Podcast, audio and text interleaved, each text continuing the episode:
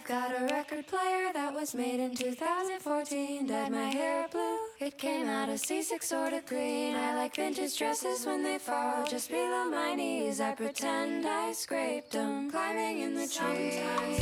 欢迎收听女大学生，欢迎收听女大学生，欢迎收听女大学生。Hello，我是汪汪。Hello，我是小勺。我们今天呢邀请了好运女孩弗里达来到我们的节目，欢迎欢迎。欢迎。嗯呃哈喽，大家好，我是好运女孩弗里达，然后很开心今天跟这个汪汪和小勺来一起录他们的播客。然后呢，我跟大家做个自我介绍，我自己呢也有两档播客节目，叫《读书吧少女》和《朝阳公园人》，也欢迎大家关注。今天咱们这个算串台了。是的，是的。我们今天是跟 Frida 想聊的就是大学阶段的阅读和学习，因为我发现，在我们的听友群里，每次他们都会对我们每一期最后分享的书籍很感兴趣。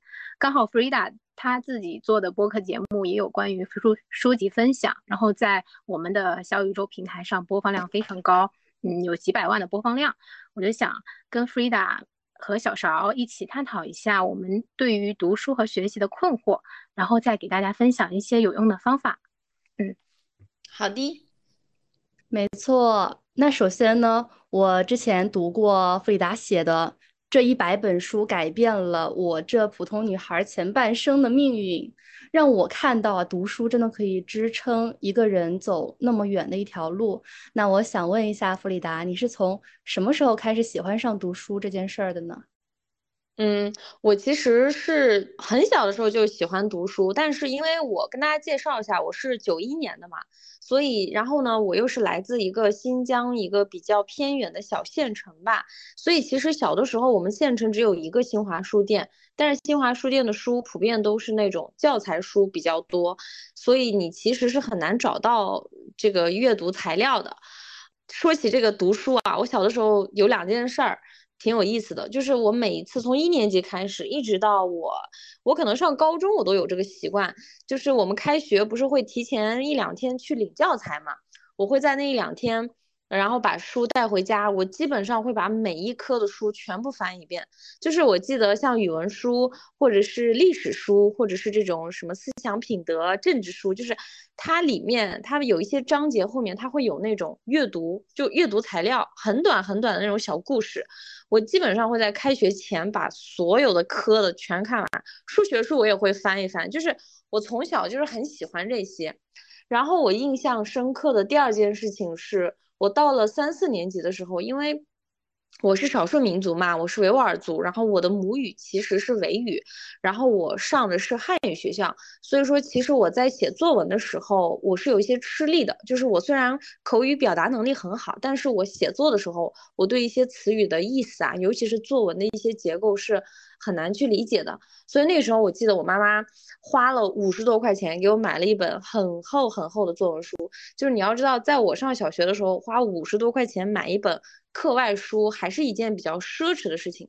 然后呢，这个作文书里面就有各种各样的作文，我也是基本上都把它翻烂。然后这个作文书就成为了我漫长的这个小学生涯里，我每一天都要带着它，就是我书包买的永远都是很大的书包，然后我永远都要带着这本作文书，就很神奇，因为它里面有各种各样的作文。加上我妈妈是这个小学我们那个小学的老师，所以她会给我订杂志。我记得订的最多的就是少男少女。慢慢的，反正小学的时候基本上就是看这些书，但是阅读材料很有限。我不知道是不是因为你反而阅读材料有限，就导致你很珍惜你已经你已有的那些，然后就是一些什么格林童话、安徒生童话，翻来覆去就看很多很多遍。小时候基本上就是这么样一个情况，然后还有一件小事儿，就是我不光喜欢安静的阅读，还很喜欢读出来。小学的时候，我们学语文的时候，很多语文老师都会留一个作业，叫做你把课文读一两遍，然后让家长签字。然后呢，我永远是那个读十遍的人，就是我就觉得读书就把这个课文。很大声的读出来是一件很好玩的事情。然后可能小时候就有那种主持人的梦想吧，就觉得，呃，拿个话筒去这个大声的去朗读一些东西，觉得很有趣。基本上我们班同学都是读三遍，或者他们都不想读，然后家第二天早上临上学前让家长签字。但是到我这里，我永远都是读十遍，就老师让读三遍，我一定读十遍。就是我不是为了卷大家，或者是你想你一个读书签字，这跟成绩也没有关系。其实我不是为了说要成为卷王，或者说要考第一什么的，并不是。我就是单纯的觉得阅读好快乐，就不光是你要阅，你还要把它读出来，好快乐。天呐，好神奇啊！跟弗里达介绍一下，我是学播音主持的。听下来，我觉得你比我适合干这行多了。我以前梦想就是播音主持嘛，从小学到初中，一直到大学，一直做这些演讲主持，然后播音广播员什么的。以前一直想去 CCTV 当主持人。小学的时候，放学回家就打开那个中央电视台，然后特别喜欢说。欢迎大家收听 CCTV 什么什么中央人民广播电台。我特别喜欢念这两句这个开场白。抬头。对，然后因为我现在在北京嘛，我对大裤衩也很有感情。我特别喜欢去的地方就是那个楼下那个 CBD 那块街道。我有时候心情不好，我就喜欢在那个街道下面走一走，看一看，远远的看一看大裤衩。然后我每次都会觉得，哎。就是我童年时候的梦想，但是很神奇。包括我自己做播客以来，我其实某种意义上已经过上了我小时候想要的生活。就是主持人，你不一定非要去那个 CCTV 里面你才能当，对吧？其实像你们俩现在做播客，其实你们也是一个采访者，也是一个主持人。所以我觉得，嗯，命运以不同的方式帮我实现了我小时候的梦想，兜兜转转还是走上了这一条路。嗯，对，是的。就是也感谢弗里达能让我们有一个这样子的机会，然后刚刚我也听到 Frida 在小时候就已经非常喜欢阅读这件事情了。那你的读书习惯是一直就是保持着在大学？我就很好奇你在大学阶段会读哪些书呢？其实我大学的时候因为一直在谈恋爱，我说实话，我大学读的书不太多。但是，对，但是得益于我的专业是国际文化交流专业，然后这个专业就是你需要学习各种，就是你首先你要学习中国的传统文化历史啊，还有各种各样就是政治制度，什么朝代就全部都要学习，包括还要学一学什么佛相关的一些，就是什么。菩提树下之类的，就是你知道吧？但是我们是把它当一个专业分析来去看。那我们也有国际方向的一些学科，比如说国际政治、国际经济、国际文化。那尤其是国际文化这一块儿，我们肯定就是要学习一些美国的啊，英国是怎么样的，然后日本是怎么样的，就是印度又是怎么样的。所以，我其实很感谢我的大学的专业，就它听上去很高大上，虽然说实际。它并不是一个专业性非常强的，但是我觉得我大学的时候接触的那些专业课程和书籍的的确确帮我拓宽了视野。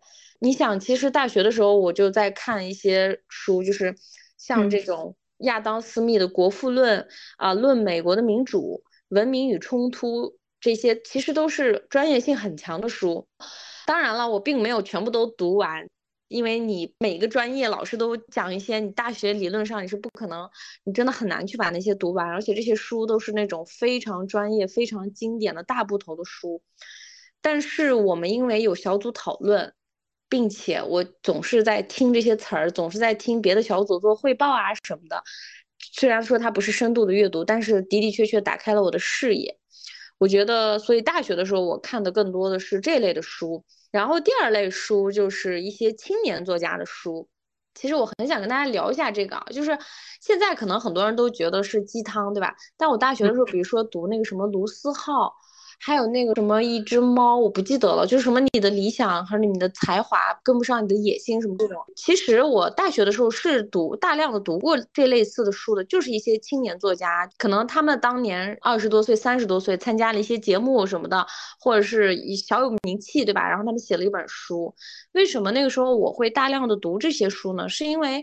我在上大学的时候，其实那个时候网络刚刚发达，就微信这种东西也都是刚刚才有，所以其实我们寻找信息这个信息渠道相对和现在的大学生比起来，还是相对闭塞一点。所以那个时候我是着急要寻找一个榜样人物，因为大学的时候基本都是野心勃勃的嘛，然后你就总觉得像这种青年作家是你够一够就能够得到的，所以我就总想要去看一看这些跟我也不能说同龄吧，就是比我大个五岁十岁的人，他们人生他们到底是怎么过的啊？他们工作是怎么样？所以我其实那个时候还。看挺多这样的书的，当然我现在是基本不会去看，因为我觉得他们走过的路我基本也走过来了，所以不太会去看。我为什么想在这里重点提一下这个呢？是因为我觉得现在可能因为信息或者是网络太发达了，大家互相之间的这个批判有点严重了。其实。人生也是需要这种鸡汤书的，尤其是在大学期间，因为你其实是很迷茫的。然后呢，你眼前有非常多的选择题，你因为这种迷茫、焦虑，加上这两年，对吧？大学生其实就业环境也不是很好，你会在这种多重的压力下面，你真的是需要找到一根救命稻草。这个救命稻草，在你还没有办法具象化它之前，可能它就是来自这些。比你大五岁、十岁的这些人，因为你那个时候看一些非常伟大的人，或者是很大型的企业家的这种传记或者是故事，你是看不下去的，因为你即便看下去了，他离你太遥远了。就人都是这样子，对吧？今天我是五十分，那我就会去追随七八十分的人，因为我稍稍努力，我就能够到他。但我今天作为五十分，我去追一个二百分的人。我就会觉得很吃力，然后这个过程其实也不利于坚持，所以我会想说，如果大家觉得说自己看的书被人质疑为是鸡汤什么的，我觉得都没关系，每个阶段就是会看每个阶段要看的书。对，我就对 Frida 说的这一点特别有感触，因为我可能也会时不时的迷茫的时候，就会打开我的书桌上的一本书，它可能并不是为了我要考试呀，或者是。呃，我去完成一个什么任务，我就是此时此刻想打开一本书，看到一句文字，能不能治愈一下我，让我不那么焦虑，我也会有这样的一个状态。所以还是像 Frida 说的那样，我们也需要这样一些书籍给我们力量。那么我还有一个疑问，就是有的时候我们可能没有办法说完全那么放松的去。读一本书可能会带着目的性去读书，那 Frida 怎么看待这种功利性的读书呢？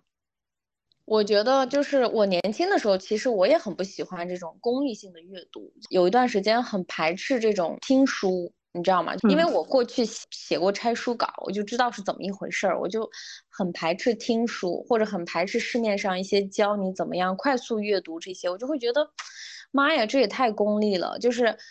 我不能称之我自己为真正的读书人啊，我觉得就是我还没有到达那个阶层，就是我只只是一个爱好而已。然后呢，但是即便它是一个爱好，可能因为你从小会看一些文学性的、哲学的这些书之后。就是太高了，你知道吗？你就下不来。当你在现实生活中遇到这些过分接地气的这种功利性的方式，你就会在心里有一点点的抵触，会觉得说你们怎么可以把书变成这样？会有一些这个排斥。但是这个是我二十多岁时候的念头。但是我到了三十岁，我反而觉得功利性阅读是一件好事情。我说的这个好是取决于你自己。举个例子，比如说今天你很想要去成为一个，或者是你今天举个例子，现在大家都心理状况都不是特别的稳定嘛，就是情绪啊什么的。比如说你很想知道原生家庭是怎么一回事儿，那你就可以以要搞懂这个为目的为方向，然后去功利性的阅读。你就是可以采用那些快速阅读法，对吧？或者是你就选中这个跟原生家庭相关的。材料也好，书籍也好，你就把它带着目的去阅读，我觉得这个反而内驱力更强，因为你是因为想要搞明白这个东西到底在讲什么，所以你把这一块的书全部都看了。我觉得这样的功利性和目的性是我非常认可的，并且我现在也会觉得说，比如说我之前为了做。IP 或者是做什么，那我会把市面上所有跟这个相关的个人品牌的书，我全都要看一遍。你有些可能很垃圾，有些可能很很好，并且我看的时候，我说实话，我的精力有限，我不可能真的把市面上所有的书都自己看一遍，对吧？这个其实是非常耗时间的。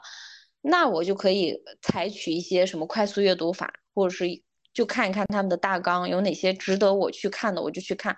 我觉得这个是我们获取知识和信息的一种方式吧。你不能简单的说它好还是坏，每个阶段可能有每个阶段侧重点。比如说，有的人说，哎，我作为大学生，对吧？我想要早起。我想试一试怎么样能够早起，那你是不是可以把市面上关于早起的你全都看一遍？你研究完一遍之后，你形成你自己的方式。我觉得这个也是功利性阅读，就你为了搞明白这个问题，并且这个问题是能够解决你自身的一些情况的。我觉得功利性阅读某种程度上来说，它就是一个带着目标和方向的方式去阅读，我觉得也挺好的。嗯。其实功利性阅读也是为了帮助我们解决一下自己问题，这样可能会更有方向一些。感觉这一点很有启发，之后我们可以尝试一下。对，但是最怕的是什么呢？最怕的就是说你没有搞明白你想搞明白什么问题。比如说，就是，所以我说人要搞明白自己嘛。比如说你可能现在大学生要考英语四六级，对吧？那你可能本来是要考英语四六级的，你现在。就是要解决的问题是要考试，然后呢，你是要提升你的英语，你应该，你是不是应该更多的看一看怎么样提升英语的学习方法类的书，而不是你突然去开始看一个人怎么早起，或者是看一个人怎么解决他情绪上的问题，就是这个就不搭嘎。如果你看大量外围的东西，那它离你中心的那个问题的解决方案就越来越远。所以第一步还是你自己搞明白，你到底现在要解决什么问题，然后带着这样的问题，带着这样的目的，你去大量的去看这个相关的书，我觉得这个对你的提升和帮助一定是非常迅速的。但是就怕你没搞明白问题，然后你以为你用什么快速阅读法看了一百本书，但实际上这些书没有落实到真正的解决问题的这个点上面，是很难的。没错，我感觉我们。大学生最大的一个问题就还是迷茫，根本就不知道自己想要什么。对，那我作为一个大学生，我就想提出一个疑问：我在上大学的时候嘛，我就老觉得我的时间不够用。在想要读书的时候呢，我感觉我还有很多事情要做，什么吃喝玩乐、谈恋爱就不说了，实习呀，还有一些，就比如说我是学播音的，我更多的是要进行一个技能上的训练，一些实践。那我也很好奇，读书这种方式在弗里达你的学习当中占比是多少呢？就是你觉不觉得现代人很多人他们给自己找的很多内耗的情绪，真的都是自找的。就是举个例子，比如说你刚刚说你作为播音主持专业的学生，你更多的是需要提升你在播音这个领域里的一些技术层面的问题，对吧？技巧啊，或者是你要大量的练习，那这个就是你的优先级。你为什么一定要看书呢？就是 你不一定一定要每天都看书，对吧？有什么所谓呢？所以我觉得大家要先放下这层心理压力。如果说你今天是一个化工专业的学生，对吧？你的考试期末考试很难，你每天去看那个教材已经很头疼了，然后这个时候你再给自己强加一个心理压力，叫做完蛋了，我都没有读书，我是不是一个没有涵养的人？我是不是一个没有学识的人？不是的，你不一定每天要读书。大家不要把读书这件事情看得太重了。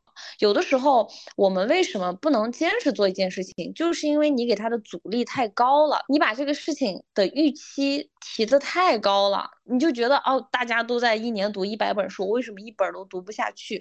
你老带着这样的心理压力，就是你玩也玩不好，然后你该干正事你也干不好，那就不不读就不读，没没什么所谓。你大学读了四年书，难道这不叫读书吗？你每天看公众号的文章，难道这不叫阅读吗？你你甚至每天刷朋友圈，你朋友圈里也有很多人，就像你说我，你看了我写的一个长文，这难道不是阅读吗？这些都是阅读啊，为什么一定是我一定要去读一个经典，我一定要读一个传记，我一定要读一个哲学作品、文学心理学作品？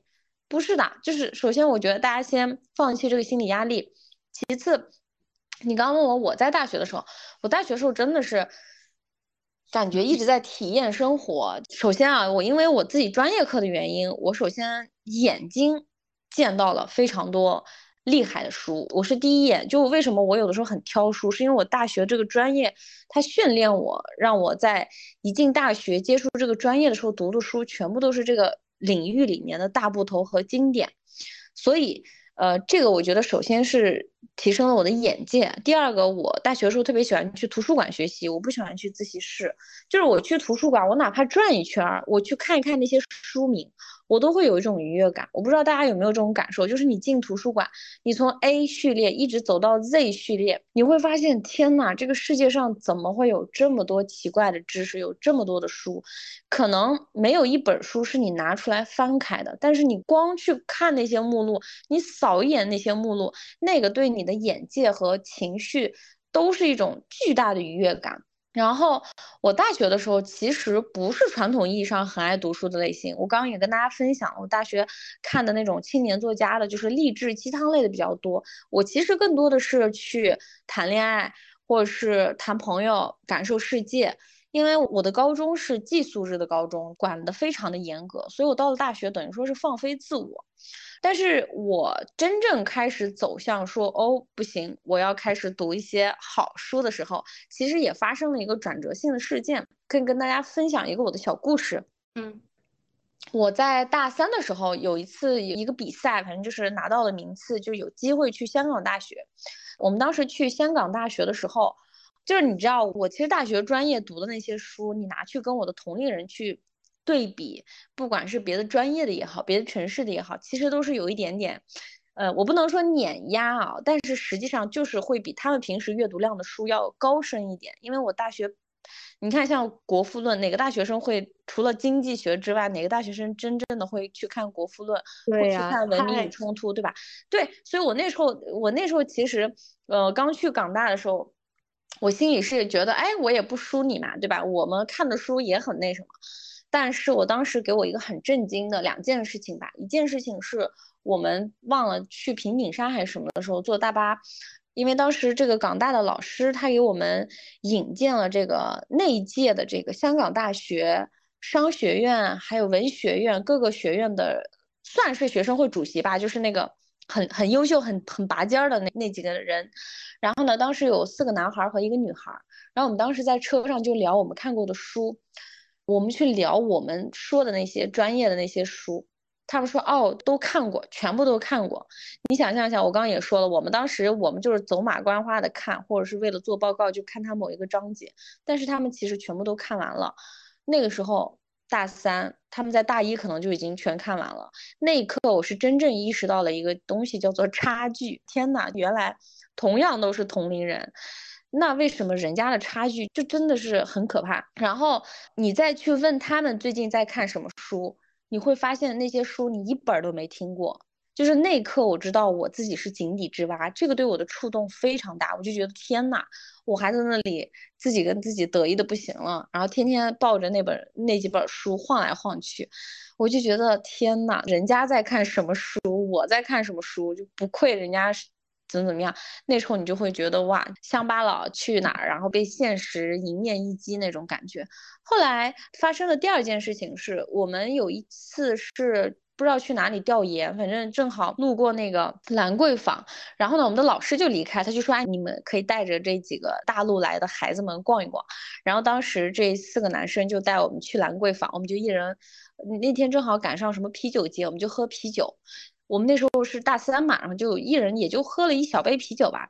结束之后，我们就回那个香港大学的宿舍就休息了嘛。然后第二天，我们几个女生集体迟到，就根本早晨醒不来。我们醒来已经十一点钟了。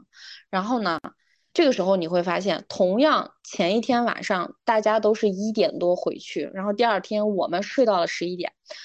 这四个男生和这个女生早晨八点钟就在楼下。每个人手里都有一本书，当时我们就是被惊醒了 之后，十一点钟赶紧穿衣服下楼，然后我们下楼发现，他们每一个人手里有一本书，而且当时给我一个比较大的震撼是，有一个男生他是住在深圳，就是他每天要从深圳往返香港，你知道吗？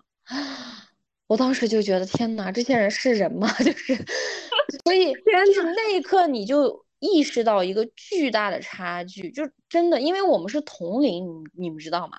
然后我就那个，虽然说两个学校比起来确实有差距，我们也知道香港大学确实很厉害、很牛，但是你过去是不觉得学校是多么那什么的，而且你会觉得，哎，你被选拔来这里。其实是不是你也还挺不错的，对吧？你内心会觉得，哎，也没有觉得人家香港大学，你就觉得自己低人一等什么的，完全没有那种想法。我是什么时候觉得自己是井底之蛙呢？就是这两次，真的那天早晨的场景，我到现在都记得。就他们一人拿着一本书，全是课外书，我就那一刻觉得天哪！所以，对。所以我分享这些是想说什么呢？首先就是说回来一点，就是大家不要在心理上觉得说我必须要成为那种读书的人，一年几百本没必要。就你到了那个点儿自己会去读，不要为了读书而读书。你大学四年那些教材不够你看吗？那考试都头疼死了，然后你现在还要给自己很多压力，说我要看课外书。再一个，我觉得就是看心情吧，就是。比如说你有的时候情绪确实很不好，那你去看看小说，或者你去书店里面待一个下午就够了。可能你那一个下午读的这本书足够滋养你这一整个月，那也比起你每天给自己定个目标，说每天读十页书，然后你做不到，你在那里着急悔恨，觉得为什么我竟然不是一个爱读书的人，对吧？比这个有意义多了。所以我觉得大家就是放过自己，就是对自己轻松一点。嗯。弗伊达刚刚说的这个故事啊，真的是让我们也感受到了冲击。就是有时候会发现，嗯，读书这件事情，既不要成为 自己的压力，也不要就是成为自己的困惑。那么，我也想问，现在不是在网络上嘛，也是有挺多知识的，我们也可以不通过读书就能了解这些信息呀。那么，在那么多的媒介当中，我们最后还是会选择去阅读。那为什么会还是把读书这件事情放在自己的生活当中呢？嗯，我觉得我从两个方面来说，首先是从功能上，我们肯定一定是要看书的，就是书一定是比那些网络上的信息好。我认为啊，我单方面认为。呃，我从两个方面来说，首先从功能性上来说，因为我们在网络上面接触的知识是比较碎片化的，它是一篇文章，它是一一篇博文，甚至它是朋友圈的一段文案。但是呢，一本书它其实有系统，你不管这书写的有多烂。因为只要有编辑给你三审三校，然后有出版社愿意给你出版出来，那他一定是带着写书的那种框架思维去写的。他跟写一篇文章、写一个微博的短文、写一个朋友圈的文案是不一样的。所以我认为书是比起这些碎片化的信息来说是更系统的。第二，我认为书能够帮你深度的去了解这个行业的知识。什么意思呢？就是比如说我今天举个例子。我现在前面有一瓶矿泉水，对吧？可能现在你在网络上会读一个呃文章，叫做“为什么我们不能喝自来水，我们要喝矿泉水”。那可能你接触到的信息就是这个问题的答案。但是书是什么呢？写书的人啊，他会回答你这个问题，但他一定要把前面的背景交代清楚。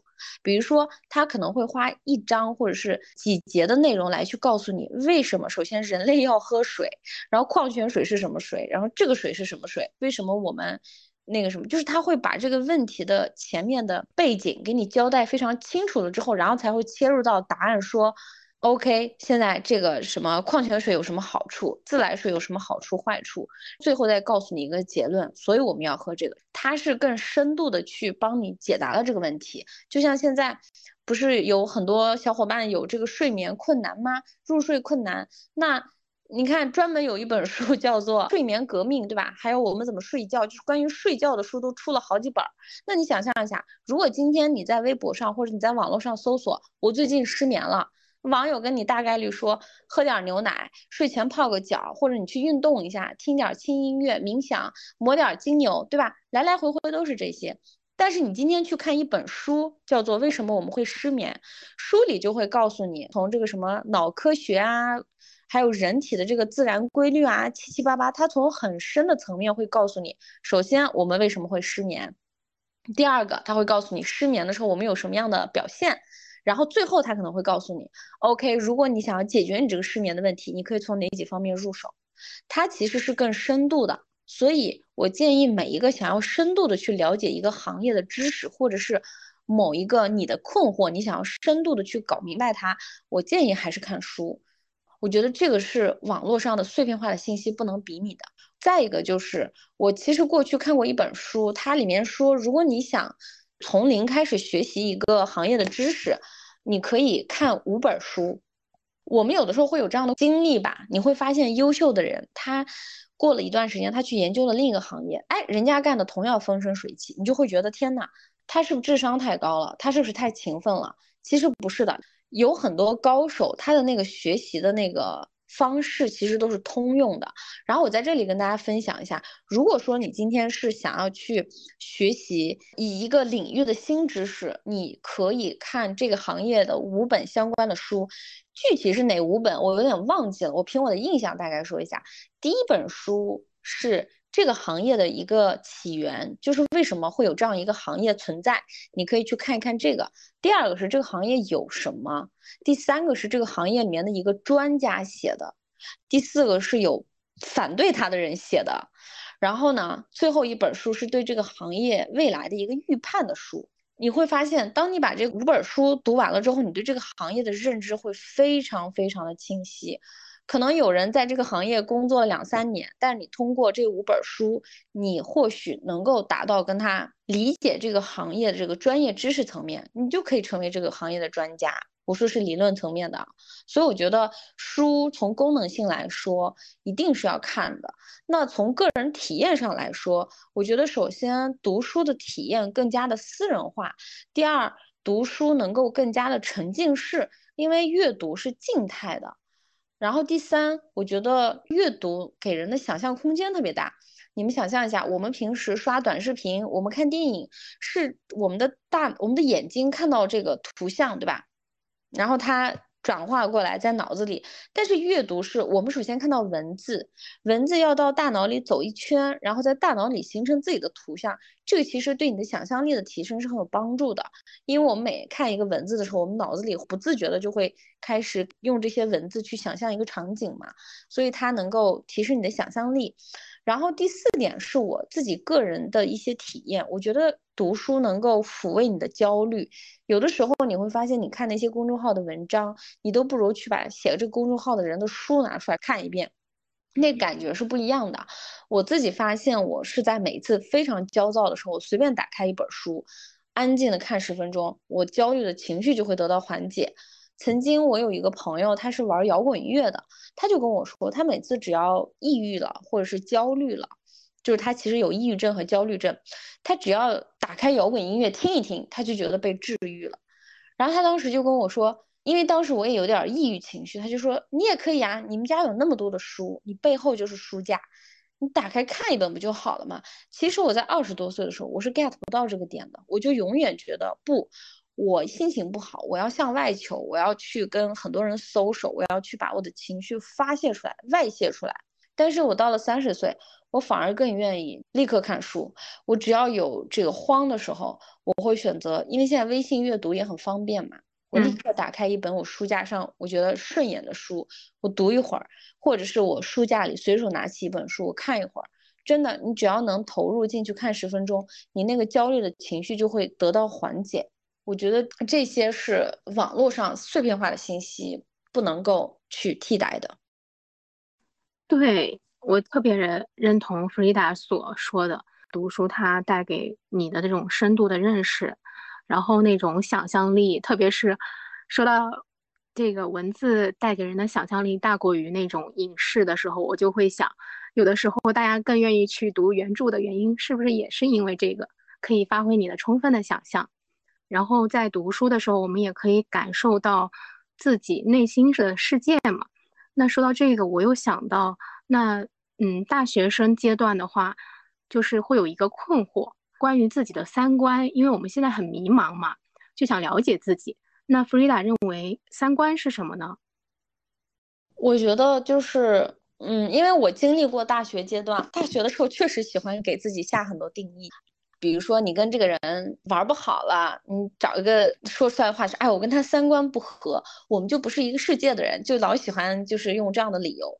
当然，我觉得这个是这个年龄会有的啊，这不是对错的问题。我在稚嫩的时候也是这样的。我认为的三观啊，其实就是三个方向吧。第一个是你怎么看你自己。我觉得你怎么看你自己，取决于你是否接受你自己，接受自己的野心，接受自己很优秀，接受自己比别人强，但是也要接受自己很普通，接受自己在一些地方就是有短板，接受你就是比别人胖，就是没有别人好看。我用这些举例子，我不是要去抨击什么样类型的人，我是说我过去是不太接纳自己的，我就永远要跟我自己已有的东西去产生对抗。那我现在会觉得说，我接纳我身上的一切。你如果能够养成以一种更加客观和公正的眼睛看待自己，我觉得这个是三观当中我认为很重要的是观自己，就是我们观自己的时候。客观和公正的点，并不在于说，哦，我很优秀，我就要让自己低调一点。不是的，就是你该优秀的地方，你也要客观的让它优秀起来。该散发的光芒，你要让它散发；该张扬的时候，你要让它张扬。就是为什么要低调呢？不低调，对吧？但是有一些情况是，你确实不如别人。对吧？你这事儿你改，你很痛苦，你很拧巴，那就不要改了。或者是你有一些什么身材的焦虑，这个焦虑那个焦虑，你能不能就接受这一切？你接受你自己在某些方面跟别人对比就是很普通，但这就是你。所以我觉得以一种更加客观和公正的眼睛去观自己。第二个，我认为的世界观是你怎么去观世界。年轻的时候，其实我也是这样啊，我总是执着于区分对错。你们知道微博有一个功能叫做“去年今日”，我最近过了十二点，我会喜欢看一下，我就会发现年轻的时候真的就是，嗯，比如说在被伤害的时候、被不理解的时候，或者是遇到困难的时候、遇到阻碍的时候，你总是会在内心去抵触世界。其实你的问题是具体的问题，是跟具体的人、具体的环境。具体的这个场域发生的具体的问题，但是你总是习惯性的把它推就为说世界太复杂了，是人性太复杂了。我觉得这个是年轻的时候的我们的一种执着和稚嫩。那我到了三十岁之后，我会觉得说，其实我恍然大悟，我发现世界非常的简单，人性也非常的简单。我觉得这哪里出了问题呢？其实是你对世界和对人的预期。发生了变化，就导致你觉得世界很复杂，人性很复杂。天哪，这个世界怎么是这个样子的？世界为什么这么的黑暗，对吧？所以我觉得观世界就是把自己对世界和人性的预期做调整，就它本来就是这个样子。这个世界上有你，或者是没有你，这个世界就是这样子。然后呢，我觉得是预期要调整，但是调整的前提一定来自于了解。所以我们还是要回到第一步。了解自己，就你怎么看自己。然后第三个价值观的话，我更倾向于认为是你怎么看待自己的价值，你拥有什么样的价值，你的这个价值能给世界或者是人类替换成什么？但是我们不能总是说 OK，我要为这个世界做出什么有意义的事情，但是忽略了我以此要获得什么样的回报。这个我觉得也是不客观的。就是我们年轻气盛的时候，总是喜欢说。OK，我要做什么什么样有意义的事情，但是你从来不想，OK，你做的这个有意义的事情给你的回报是什么？这个后半句的问题，我们很少会把它想清楚。与此同时，我们也应该想清楚，你要向这个世界和人类索要的价值是什么？因为价值是相互的嘛，你不能光给世界奉献，对吧？你一定也有一些价值是想从世界和全人类当中去获得的。你想要从这个世界当中获得什么样的价值？我觉得这些都是相互的。当然，这个东西我今天这样说可能会有点深。我倾向于认为，真的搞明白这些已经非常非常了不起了。但是大家不要着急，有的人二十多岁就搞明白了，有的人到五十岁都搞不明白。我也是到三十一岁的时候，我才逐渐走在搞明白自己的路上。我都不敢完完全全的说，OK，我对自己了如指掌。这个东西是很难的，它需要很长的一段时间去习得。天，所以回答我真是第一次听到这样子对三观的解析。就比如说说到说到世界，觉得世界复杂，觉得人性复杂，我目前就处于这个阶段。你刚才说的时候，我在这儿频频倒吸一口凉气。对，没事，我习惯了。我讲东西经常就是年轻的女孩们听，就总是会给我这样的反馈，可能是因为。我本身是一个比较敏感的人嘛，我又很细心，这其实就是我二十多岁时候 emo 太多了，就想太多了，导致我三十岁找到答案之后，我就觉得啊，原来是这样子，是我当时这样，我就能对上，然后解决了这些答案。对，我就觉得，尤其是很多人会执着于说我要树立自己的三观，就是我觉得首先我们不要给自己这么大的词儿，三观这个东西不是你立刻就要拥有的，你甚至可以没有三观，三观只有适不适合自己，并且它是会变化的。就我在这里给大家推荐一个电影，叫做《荒野三镖客》，我不知道大家有没有看过，它是很著名的一个西部片儿，反正很老很老了，一九六几年的电影吧。我是上次在北京重映的时候，我去看了一下，这个里面呢有三种人，一种人是坏人，一种人是好人，还有一种人是丑陋的人，是 ugly。我最后发现，我最喜欢的竟然是那个丑陋的人，为什么呢？是因为那个坏人我就不说了，他就是坏，怎么着他都是就是那么坏。然后呢，那个好人和这个丑陋的人放在一起，我反而更加的喜欢丑陋的人。因为那个好人给我的感觉总是很伪君子，就是他为了他那个风流倜傥，他为了他那个君子的那个翩翩风度，他去守一些君子之约什么什么的。但是我其实会发现，我们更多的普通人其实是很像那个 ugly person，就是丑陋的那个人。因为这个人他就是很贪，然后呢，他为了得到那些金币，他就是可以随时背叛这个人。所以我会觉得那个反而距离我们人类的这个动物性的本能更接近。我在看这个电影的时候，我就会深刻反思到说，哇，我过去这么多年，我的教育社会把我规训成了我要成为一个正人君子，我要守时，我要守约，守这个信用，你知道吗？就是我要遵守无数个世界给我制定的规则，然后让我变成一个看上去还不错的人。但是这个 ugly person 他就是我就是这样，我坏的时候也很坏，然后我贪的时候我也光明正大的贪，我背叛你，我光明正大的背叛你，甚至我到大难临头，我都快死了，我分分钟我眼睛一闭，眼珠子一转，我就能立刻又背叛你。他让我觉得喜欢的地方，他就是个目的论，我的目的就是得到金币，我为了得到我的金币，并且我不想跟你平均分摊这个金币，我为了全部独享这个金币。我可以豁出去，你怎么看我？对我一点也不重要。我当时其实非常的喜欢这个角色，我觉得大家可以去看一看，因为这个应该是有好几部，然后它还有它的这个电视剧版，但是可能很老了，我不知道你们会不会去看。哦，我们没有看过这部电影，但是刚刚听弗丽达说的这个故事，我就觉得这个人物好形象啊，已经出现在我眼前了。对，你会发现，当你身边全部都是正人君子，全部都是我们这种模样类型的时候，你反而会觉得那种很淳朴。他就是带着动物性的本能，甚至那些所谓的我们觉得那是人性的弱点，其实它根本就不是弱点，它也不是优点，它就是人身上的特点。但是我们经过驯化之后，把一部分定义成了弱点，一部分定义成了优点，我就会觉得这个电影反正。蛮有意思的，男孩子应该会很爱看。我我很好奇，所以弗里达，你是觉得人性本恶是吗？呃，没有哎，我只是觉得说他活得很像自己。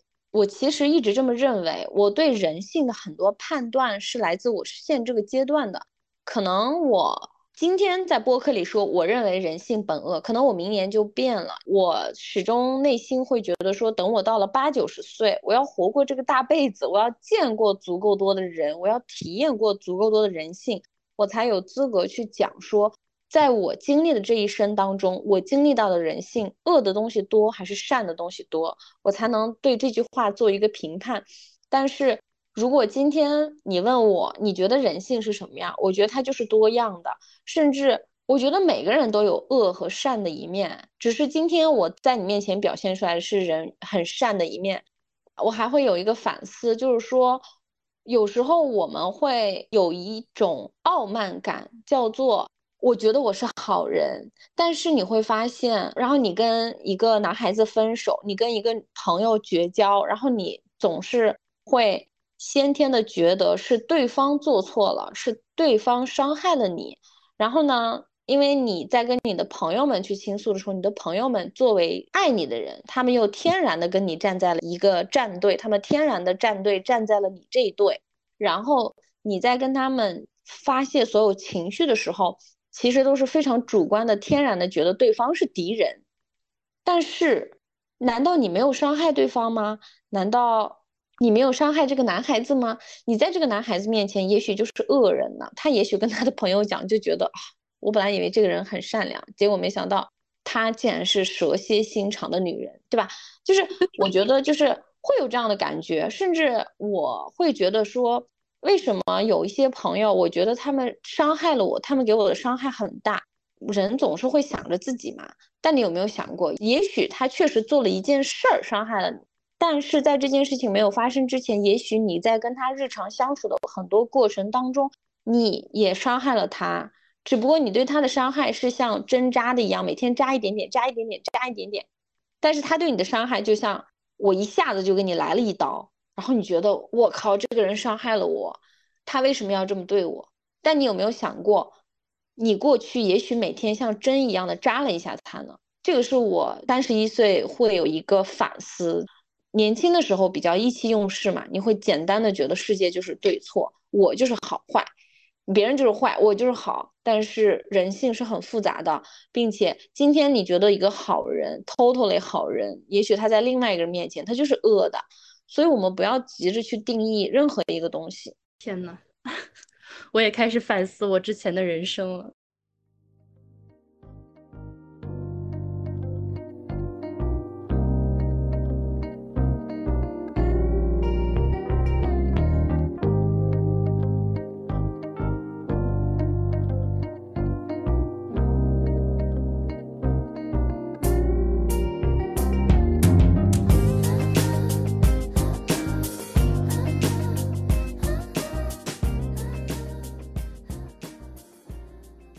那我接下来想要问一个比较有实操性的问题哈，就是我们都说我们大学生要快步入社会了，需要培养一些职场思维。那你觉得大学生在大学这座象牙塔当中最该培养的是哪些思维呢？我觉得，我说实话，我觉得只有一件事儿，就是这件事儿，如果你早一天搞明白，你往后的人生都是顺的。但是如果你总是滞后去选择做其他的，那这个问题就一直会折磨你。可能你到五十岁还在想这个问题，就叫做你到了五十岁之后功成名就了，你突然有一天决定放弃家庭，选择深山老林里去问那个寺庙里的和尚，叫做我到底是谁，我到底喜欢什么？所以我觉得大学就是要去搞明白你自己，你到底爱什么，你不爱什么。所以我说，我说到爱的时候。专业是不是可以成为我们的实验项目？另一半是不是也可以，对吧？你爱什么样的人，你跟什么样的人在一起，能量强；你跟什么样的人在一起，你天天负能量，你情绪化。那这就是我们在选另一半的时候，你对爱的你自己的一个舒适度嘛。朋友也是啊，你跟什么样的朋友在一起，你们每天很高兴，开开心心的。但你跟什么样的朋友在一起？就总是好像这疑神疑鬼，对吧？两个人交朋友，整的跟两个人谈恋爱似的，对吧？我觉得这个是要体验才能去拥有的，不是说你今天看了书就能拥有的。第二个就是你会什么，你不会什么，这个东西也要去体验。比如说今天你是播音主持专业的，你会播音，但你也许不会数学，对吧？你要早早的意识到这一点。那你不会数学之后，你发现你不会了，你能接受。我这辈子可能我就不会了，我不要学这个了，你就可以立刻把这个东西放弃。未来你的人生当中出现这个相关的，你就会知道，OK，我这件事情我很早就清楚了，我就是数学方面不太行，但是我播音方面很行。那我的这个取舍，我做决策的速度就比别人快，甚至效率比别人高。但是这个东西也是在大量体验当中去得来的。以及还有一个就是你的梦想是什么？那你愿意为了你的梦想牺牲什么东西？你不愿意放弃的又是什么东西？比如说，可能有的人的梦想就是结婚，就是生孩子，对吧？那你不愿意放弃的东西是什么？你愿意牺牲的东西又是什么？可能你就觉得，哎呀，那我不去大城市了，我就在我自己的老家，我天天开个车住自己的房，我觉得也挺开心的。我找一个爱我的人，我们三餐两汤什么什么东西。对吧？也挺好的，对吧？那你愿意牺牲的东西是什么？可能就是你的同龄人天天去大城市奋斗，看上去光鲜亮丽，在北京、上海飘着，就是你要把这些事情越早搞明白越好，不要糊里糊涂的去选择一份工作，不要糊里糊涂的去选择一个爱人，更不要糊里糊涂的去选择一个婚姻。不是有一句话吗？不要温和的走进那个良夜，就是这个意思。就你要大学，我认为是最好，就成本最低的一个去搞明白自己的阶段。比如说我现在，你让我再去体验跟。不同的男生谈恋爱，然后再去看我喜欢什么不喜欢什么，那对我成本太大了。或者说你让我去找不同的工作，再从头去看我喜欢什么工作，不喜欢什么工作，我爱什么不爱什么，这些对我来说成本都很高。或者你现在让我再去上海工作，对吧？我当年是从上海来北京，你让我再去上海，我会觉得 OK。那我北京的这一切怎么办？最基本最基本的，我的社保公积金交了七年，怎么办？对吧？就这是很现实的问题，但是你大学的时候，你能牺牲的东西没有那么多成本可以让你去那啥，对吧？你就是多找几份实习嘛，这个实习不开心，再找下一个嘛，下一个不开心，再找下一个兼职。男朋友也是啊，那大学生，我靠，我现在觉得大学谈恋爱真的好简单，好容易呀，因为样本数量足够多，你任何一个地方都有可能遇到一个男生成为你的男朋友。但你说工作了之后。这太难了，所以你说为什么成年人天天刷社交软件，天天要搞那些乱七八糟没意思的线下活动去认识人？因为我们样本数量太低了，所以大学生珍惜你们大学的一切，去体验多样化，包括学习也是啊。你到底爱什么专业，不爱什么专业，甚至。你可能没有考上你喜欢的那个专业，那你是不是可以去旁听？你是不是可以去认识一下那个专业的学生？这个专业的人到底在看什么书？他们每天都搞什么样的活动？他们就业方向是什么？你是不是可以？这这是多简单的事情啊！你可能从你的教学楼 A 走到教学楼 B，你就能去实现这个，对吧？那比如说今天我在百度工作，我现在想去字节，那这两家公司的距离多远？这个例子可能不太恰当，但是我的本意就是说，大学其实是体验一切成本最低的时候，所以我认为大学就是尽可能多的体验，因为体验的背后是你在一遍一遍的搞懂你自己。不管你体验的是爱情、友情、工作，反正每一项都在帮你做筛选法。你要么爱这个东西，你要么不爱这个东西，就这些全是搞明白自己的一部分。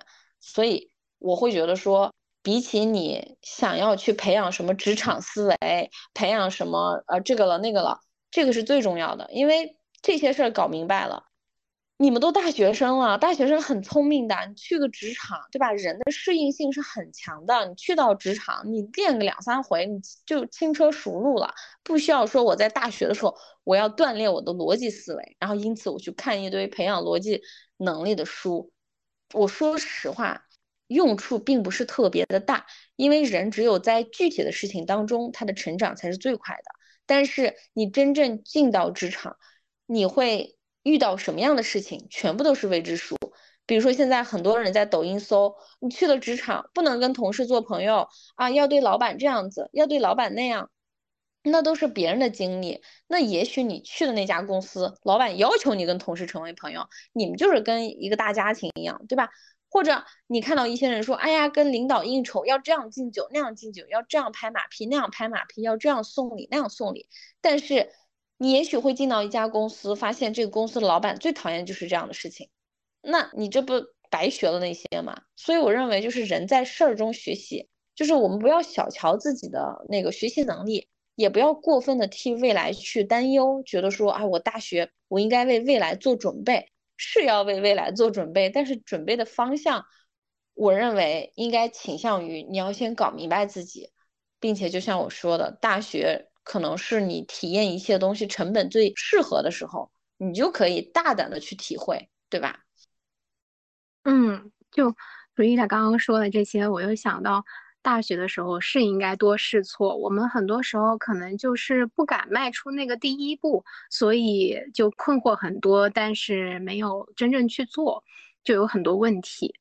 嗯，那我想就是再问一下，拉回到我们刚刚说的，如何通过读书来建立我们自己的价值观呢？在这方面，弗里达有没有什么好的经验可以分享一下？嗯，我小小的纠正一下你啊，不要给我翻白眼。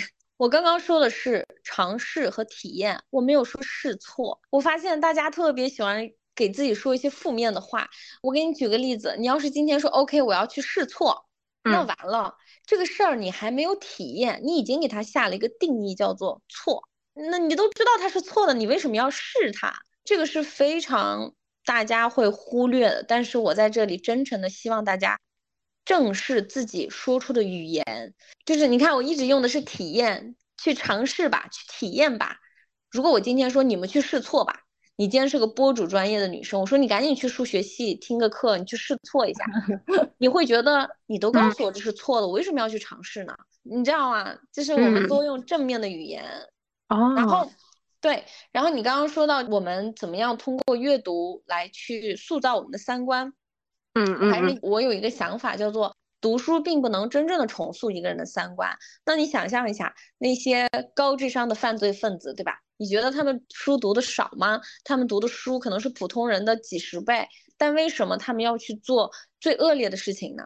我想说的是，阅读只能够给一个人的知识层面带来小小的颠覆性的认知，因为书是集这个世界所有人三观为一体的载物。什么意思呢？你看，你今天与其你去跟一百个人聊天，不如你去读一百本书，对吧？你的那个知识量，你获得的这个知识的密度、深度是更高、更广的。那你相当于是你同样看到了一百个人的三观是什么样子。但是如果说你跟一百个人聊天，你并不一定在一次聊天当中就能够去判断这个人这个三观是什么方向的，所以。我认为是书是集世界所有人三观为一体的载物，如何取舍，并不是单一的靠书本就能改变的。嗯，我觉得一定还要有自己的阅历和经历。呃，我举个例子，如果说一个人只会读书，而不去选择和真实的世界产生链接，我觉得这样的人生是有遗憾的。的确啊，书里有黄金屋，老话经常这么说。但是人间难道不值得学习吗？人间难道不值得经历吗？人间难道没有黄金屋吗？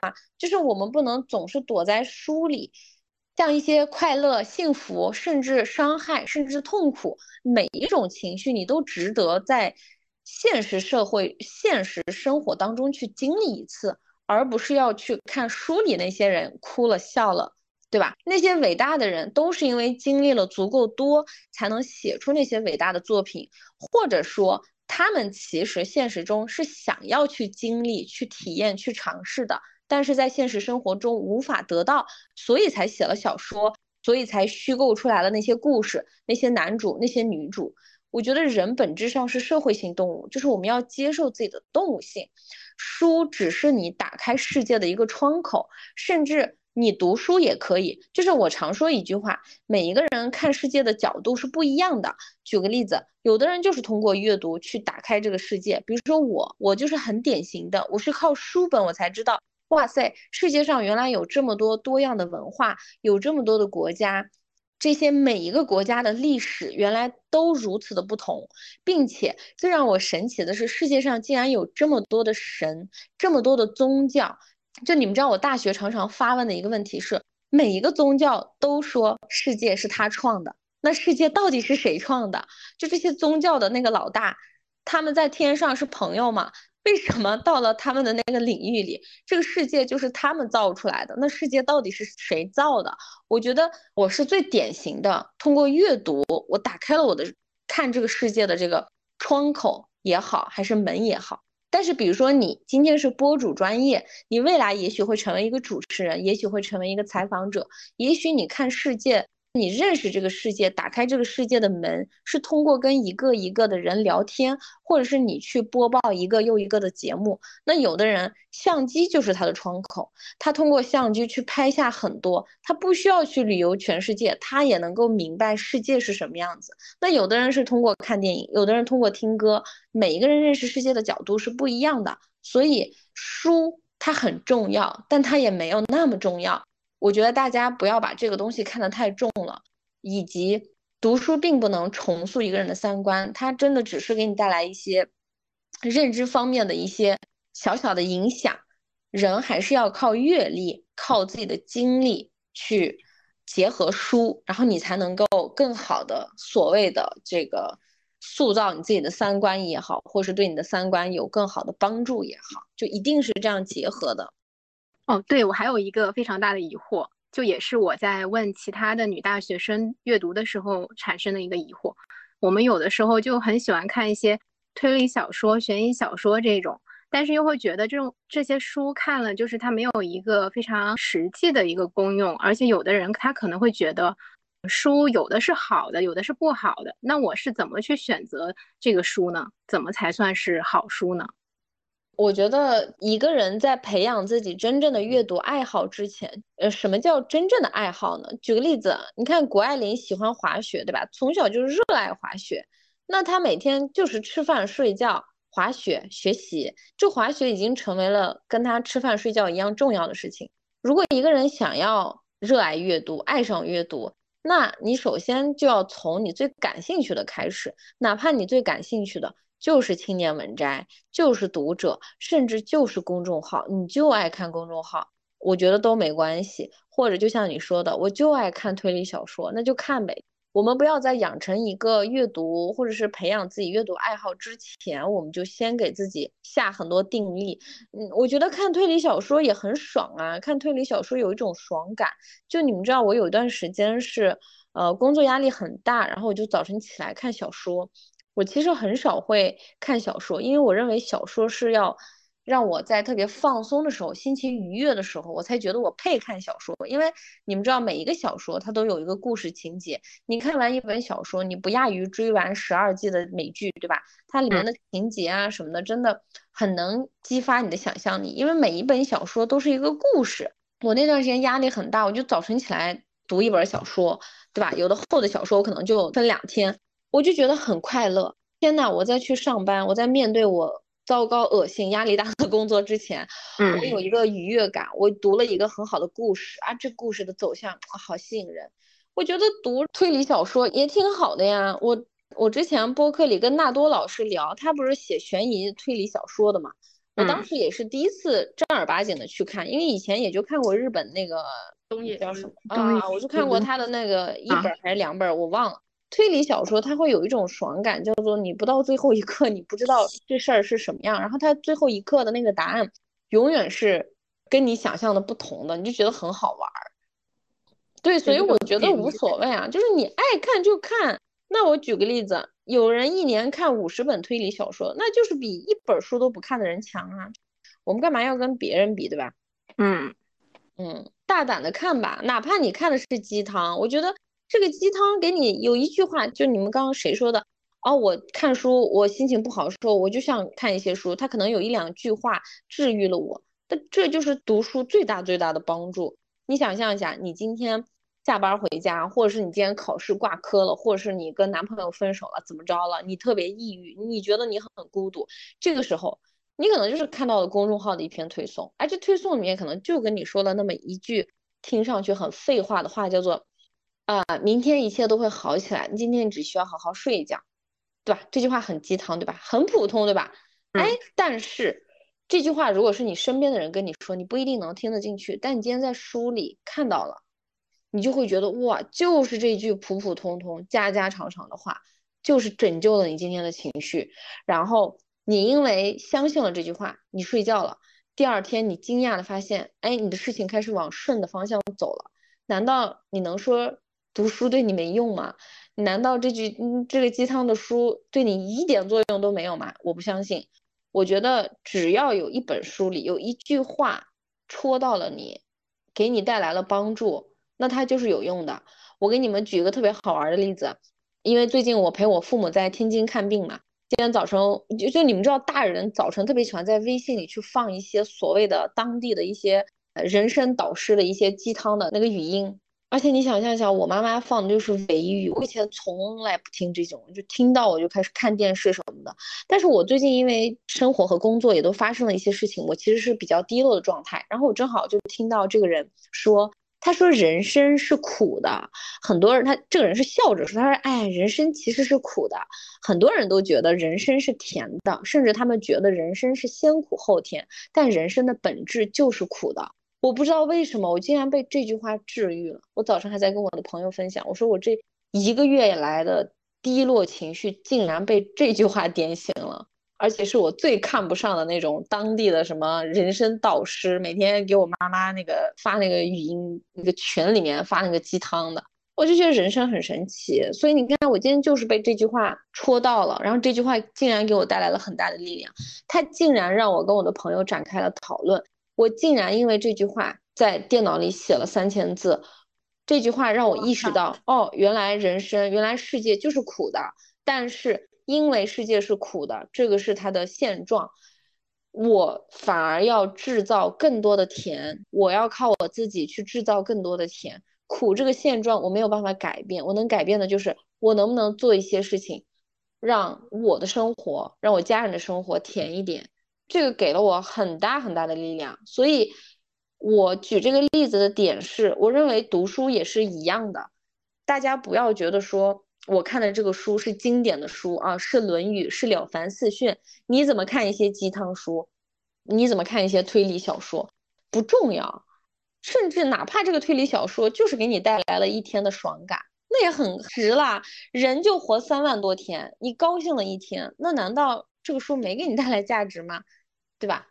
嗯嗯，后面还想再问两个问题吧，还是像刚刚听 Frida 说的，就是你听到了妈妈 手机里放的这一句这一句录音，然后就触动了你，产生了这么多的这个后续的讨论也好、感触也好、体验也好，我就发现很多时候可能我就是在寻找这种体验吧，特别是在听你的节目的时候。听《读书吧少女》的时候，我也发现了你们的分享也能够触动我。我最喜欢的那一期节目其实是 Frida 和你的朋友阿依努尔说的。你在说到你分享书单的时候，你也说到自己，呃，分享书单可能是因为自己的感性因素才会分享一本自己很受触动的书。那我也想问 Frida，就是最近有没有读比较能触动到的一些书，就很有体验感的那种书籍？我说实话，我其实每天都有书能触动我。这么说不是吹嘘啊，就是我每一天都会在微信阅读里啊划线，甚至我最近不是在做写作营吗？我今天阅读我们学员的一篇文章，我甚至就也是把他的一些话就是摘在了我的这个印象笔记里，就是这个我认为它也是阅读，尤其是我今天读到学员的这个写作。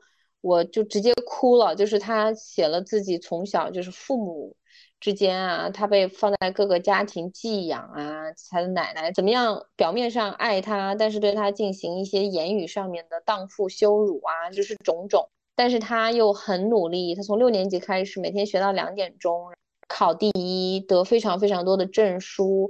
但是他对这个世界的探索永远都是具有缺陷，就是他永远要靠自己去摸索这个世界。甚至是他提到他第一次来月经的时候，跟他的妈妈和奶奶说的时候，他们就给了他一个纸，就什么也没说。然后呢，他就写，他说写到这里的时候，我在想，世界上到底还有多少女孩在被忽视，被家人给口饭就算养着，在这样的模式下抚养，有多少女孩甚至大学毕业工作了，才发现自己买内衣的码数一直不对。有多少女孩用不起卫生巾，不会用卫生巾，因为从来没有人教过她。她还写到一段，就是她很多生活技能都是跟身边的同事、室友、闺蜜学习的。比如说大一的时候，她的闺蜜告诉她，吹风机用完了，不能马上收到柜子里，要等它稍微散热之后再收起来，这样能够延缓吹风机的寿命。她写了一句话让我非常的感动，她说，当时她跟我讲这个事情，我内心很感动。几乎当场落下了眼泪，因为从来没有人主动去教我这些微不足道的生活技能，我的一切都要自己去学，自己去碰，哪怕有时候碰壁了，也要自己去调整方向。我的妈妈不关心我，我的姥姥也不关心我，这些都非常非常的触动我。所以就是我到现在每一天，我基本上我每一天都有很多的句子能触动我，可能就是我每天会有大量的阅读吧。我到现在基本上一天能有五到十万字的阅读量，应该是。天呐，而且我对人物故事是异常的这个感兴趣，就是 对我不是出了这个我改变我的这一百本书嘛？其实这一百本书每一本都很触动我。呃，我过去呢曾经给这个一些听书的 APP 写过拆书稿，然后呢，我就一直有很多人让我推荐书，我其实很少推荐书。你们看我的读书吧少女也是我让别人推荐书，我很少推荐书，因为我总觉得读书非常的私人化。后来我是接到非常多听友，他们特别想让我推荐书，我就 OK，我就出了一个一百本的书单，然后分了很多板块。然后我最近在这个备课的时候，我就重新在读这个《风雨哈佛路》。我第一次看的是电影，后来看了书，我又在看的时候，我就看到这个书的扉页有一句话，是一个瑞士的名言，这句话简直就是我人生的总结。他就写：想唱歌的人总能找到歌唱。这句话真的非常的普通，但是你被放在这本书，而且你知道这个《风雨哈佛路》这个女主，她经历了，对吧？他爸妈吸毒，他自己流落街头，你们应该都看过那个电影。他经历如此多的苦难，靠自己走出来之后，你在这样的人物的书的自传里，你看到扉页里有这样一句话，你就觉得这句话就是高度概括了这个人，我就会觉得很受触动。包括我这个书单的设计，我可以简单讲一讲。我最先选了十个榜样女性，因为我觉得女性在成长过程中很难找到自己的榜样，我就觉得要找多样化的，所以我找了作家，找了这个导演，甚至是这个樊锦诗先生，对吧？我新归处是敦煌，找了这个从这个犹太这个集中营逃离出来的人，找了艺术家，找了杨绛先生，还有波伏娃，对吧？我想综合的去跟大家去讲十种不同的女性她的一生，然后第二个板块很有意思，就是爱情这门课，因为爱情也是大学里不会教的，包括这个恋爱脑，对吧？很多人问我怎么借得到恋爱脑，还有这个沈一斐和这个陈果的爱情课，还有梁永安他们的爱情课很好，零和包括这个亲密关系怎么维系，然后以及在爱情当中遇到这个 PUA，对吧？我们说的煤气灯效应，就这些怎么弄？还有认识自我的一些课题，我们就因为很多人特别喜欢看《被讨厌的勇气》，真的就是被说烂了。我就觉得比起这个，其实有更多的好书，什么《自卑与超越》，少有人走的路，其实都比那个要好很多很多。包括金钱，我们对金钱的认知，我们永远觉得看那些金钱的文章，都是他最后告诉你要投资、要理财、要复利，那这个背后就完了吗？那为什么我们还是赚不到钱呢？是因为我们对金钱是不是有一些心理方面的卡点呢？然后还有这个从零开始的女性主义，对吧？我为什么把女生呵护指南放在了第一个？是因为我觉得我们不能空谈主义，对吧？我们能不能脱光了站到镜子面前，先看一看我们的身体？我们先看一看我们要怎么样去呵护我们的身体，怎么样呵护我们的情绪？然后是还有十位榜样男性，还有这个商业。就是商业里我没有放特别多难懂的书，我放的都是一些创业方向的，因为我认为未来是一个超级个体的时代。你不管做自媒体，不管做什么嘛，哪怕做播客，对吧？你怎么样弄产品？你的用户从哪来？用户到底是怎么想的？你到底怎么样以结果为导向？甚至我还放了一本《亿万富翁》，就富就是复数的富，就是他是怎么失败的。我们能不能从他失败的经历当中学到一些？然后就是一些习惯类的，比如说习惯类的，我放了三个非常重要的书，是我们都知道马斯洛需求，对吧？马斯洛其实有三本很厉害的书，一个叫《人性能达到的境界》，这个是帮助你去理解人性的；第二个是存在心理学；第三个是动机与人格，这些都非常牛。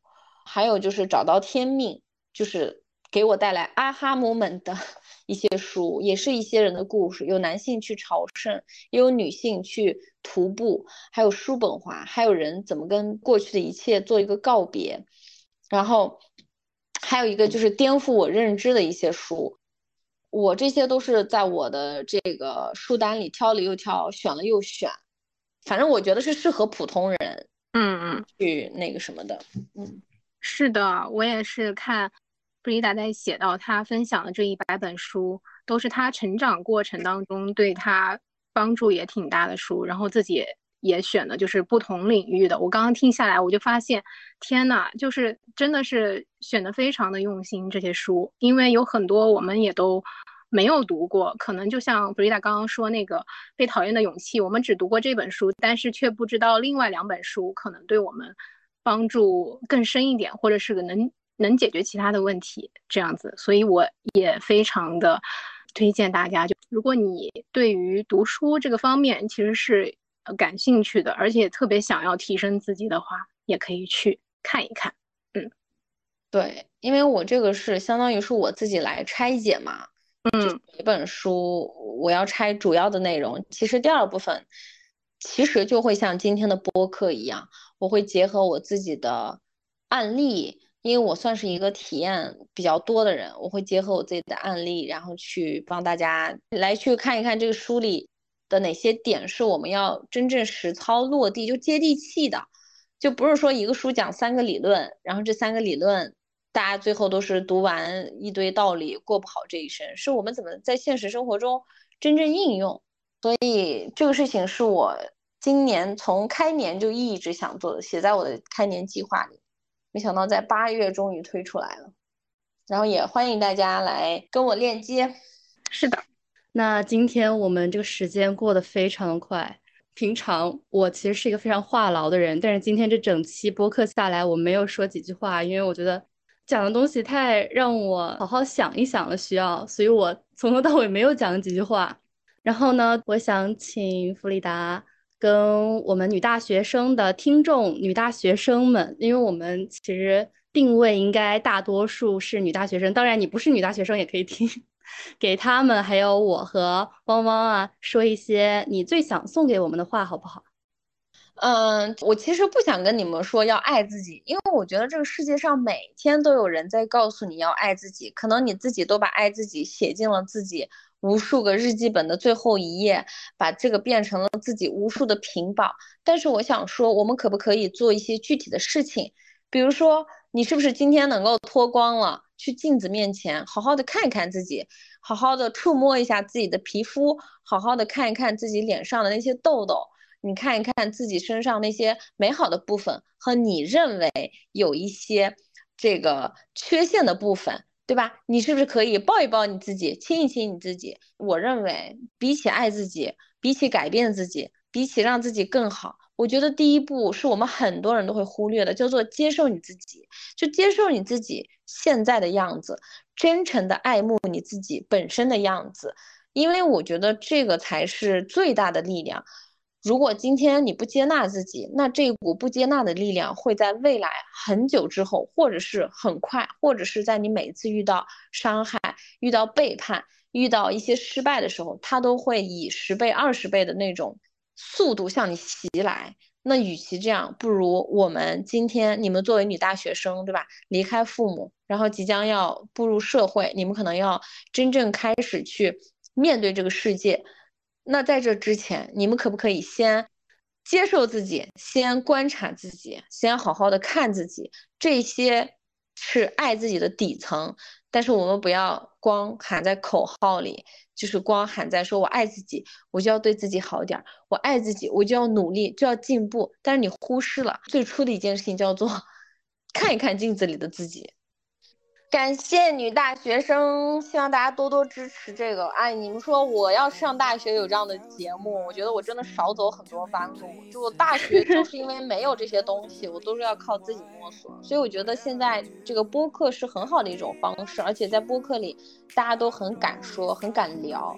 然后我作为一个呃姐姐啊，打引号的姐姐，我也很开心。如果我今天的分享能够帮助到大家，我觉得我会特别特别开心。如果能让你们。少，我不能说少走弯路啊，就是让你们少一些内耗，少一些自我怀疑、自我纠结。我觉得就是，我就觉得非常有意义。就这个节目真的非常好，所以你你那天一说，我就觉得我很愿意去跟一些年轻的女孩进行一个对话，就是把我这点江湖 江湖经验传达一点点。主旨是告诉大家接纳自己，不要不自信啊，不要自卑啊，就你就是最好的。嗯嗯，好的好的好的，感谢你们，啊，感谢感谢 Frida，那我们这期节目就到这儿吧。好的，拜拜，拜拜拜拜。